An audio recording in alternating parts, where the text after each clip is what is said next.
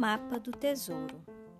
Desde os primórdios, o homem, com suas ambições e ganâncias, buscam através de mapa algum tesouro escondido em algum esconderijo ou em algum lugar deste mundo. Porém, o mapa ao qual me refiro, neste momento, não é um mapa qualquer que irá nos levar a um tesouro físico nem tão pouco palpável. Vou agora dar um nome fictício ao personagem que será o protagonista deste diálogo, ou por que não dizer testemunho de fé. Seu nome é Francisco. Francisco é um homem simples, temente a Deus e que, no decorrer de sua vida temporal e espiritual, se tornou, através da graça de Deus, cada vez mais orante, atraído e fascinado pela obra do Senhor. O tempo passou e Francisco vai se envolvendo e se dedicando sempre mais e mais ao projeto de Deus. Até que um certo dia, ao despertar, se vê com um mapa diante dos seus olhos. Mapa este importantíssimo, principalmente para o seu desenvolvimento espiritual.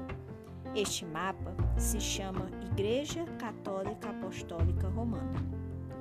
Consciente e de posse deste mapa, Francisco vai cada vez mais estudando, se aprimorando e se abastecendo dos ensinamentos e do conhecimento deste acolhedor e valioso mapa, que um dia o levará ao descobrimento total deste tão esperado tesouro. Francisco, mais e mais abastecido do amor e da graça de Deus, um belo dia, se descobre diante deste belíssimo e magnífico tesouro. Este tesouro tão desejado e esperado por Francisco, que sempre esteve ao seu lado sem que ele percebesse, agora era realidade em sua vida.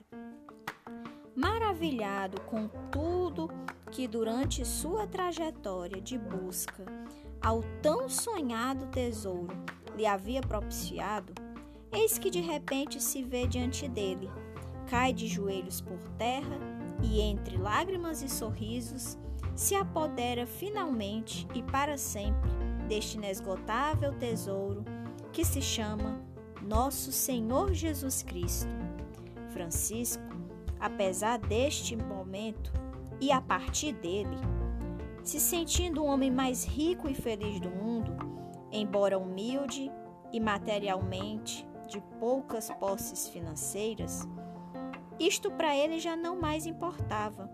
O importante agora é que, apossado deste tesouro espiritual, imenso e sem fim, o levaria a viver na abundância da graça e na glória de Deus Pai aqui e, quem sabe, por toda a eternidade.